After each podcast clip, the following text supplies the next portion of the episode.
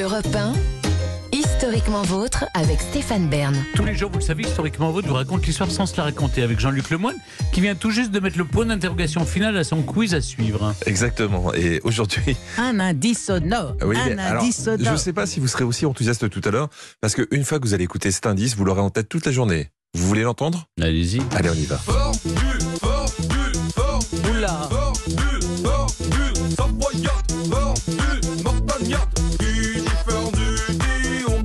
de danser ou pas Alors, j'avais jamais entendu ça. moi. Euh, Moi non plus. Moi non plus. Honnêtement, j'ai cherché. du coup, j'ai pas compris de Qu'est-ce qu'ils disent Fort Boyard Non, il je- parle de fondu savoyard. À fond du Fondu Savoyard. Fondu savoyard, fondu montagnarde.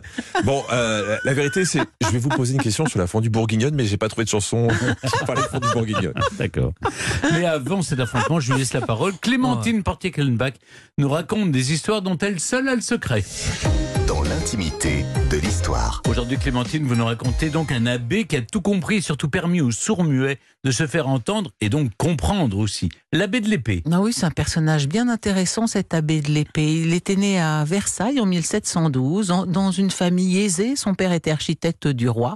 Et c'est un polymathe, c'est un jeune homme extrêmement doué. Il s'intéresse au droit, à la philo, aux langues mortes, naturellement, et bien sûr aux langues vivantes, parce qu'à son époque est quand même moins fréquent. Il apprend espagnol, italien, anglais, allemand, faut le faire quand même. hein. Et, il a la vocation, il aimerait bien rentrer dans les ordres, mais à l'époque, on est en plein dans la querelle avec les, les, les gens, entre les jansénistes et les jésuites. Et comme il a des sympathies jansénistes, il va être privé de paroisse à Paris et à Versailles. Donc il sera pas tellement, sera pas tellement curé de paroisse, il n'aura pas vraiment l'occasion. Mais ce qu'il, son expérience de- dans la pédagogie commence par l'enseignement de la religion. Et ce qui va littéralement bouleverser la vie de cet homme, c'est un jour, en 1760, alors qu'il est déjà un homme mûr, il a 48 ans, eh bien, il rencontre deux sœurs jumelles qui sont sourdes et muettes, et ça va littéralement bouleverser sa vie. Ce sont deux jumelles dont la mère était veuve, qui vivaient dans une extrême pauvreté, et on ne renonçait pas à essayer d'enseigner les choses de la religion aux sourds muets. Donc, il y avait un, un brave curé qui s'appelait le père Vanin, qui essayait de leur enseigner la religion et la Bible en leur montrant des images saintes à ces deux jeunes euh, sourdes. Et puis, le père Vanin euh, disparaît. Alors, l'abbé de l'épée est, envoyé voir ces deux jeunes euh, jumelles sourdes. Et ben, moi, je vais m'en occuper. Alors, j'ai découvert avec, une émotion intense en préparant cette chronique que ces deux jumelles habitaient ma rue. Ah, ça m'a beaucoup touché. Je suis pas loin d'ailleurs de l'Institut des jeunes, sourds fondé par, euh, à la suite de la mort de l'abbé de l'épée. Alors, si vous voulez, avant l'abbé de l'épée, comment on communique les sourds muets? Quand on veut essayer de leur apprendre à communiquer, euh, on va surtout mettre l'accent sur la parole. On va essayer de les faire parler par mimétisme. Et puis, il y a un, embryon de langage des signes qui existe et l'abbé de l'épée euh, qui, euh, qui va venir euh, l'améliorer en calquant. Alors là, c'est peut-être une une des choses qu'on lui a reproché au début. Il va calquer le langage des sourds sur le langage parlé.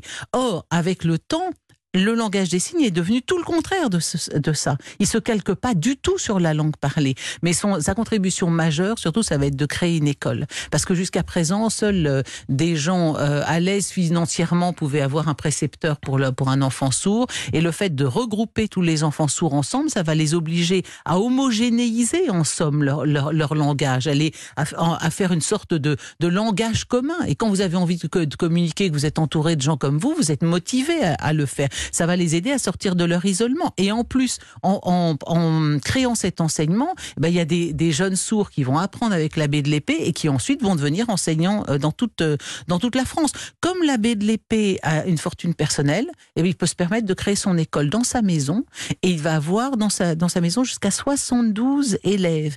Et la, la particularité de son école, c'est qu'elle est euh, réservée aux plus pauvres. Il l'expliquait lui-même.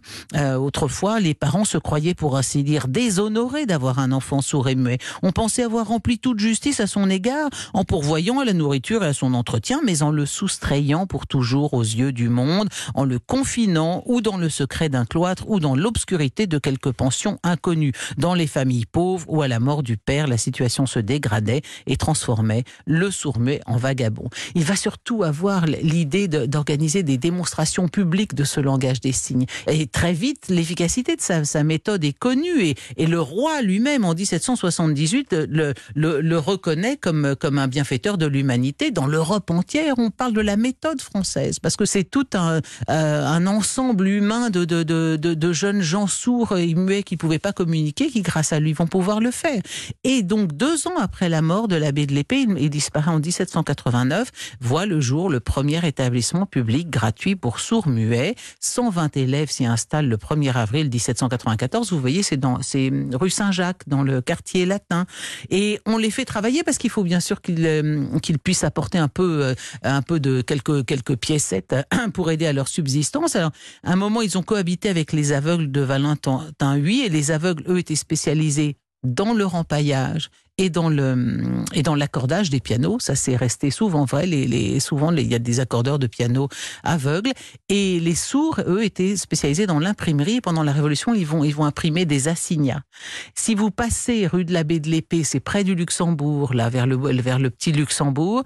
Et pour se recueillir sur la, la tombe de l'abbé de l'Épée, qui est vraiment un très grand homme, c'est à Saint-Roch que ça se passe et sur son son cénotaphe figure la liste des, des lettres de l'alphabet en langue des signes. Bravo. Merci beaucoup, Clémentine.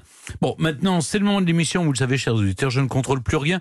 C'est Jean-Luc qui prend la main pour le quiz Burn to be Alive.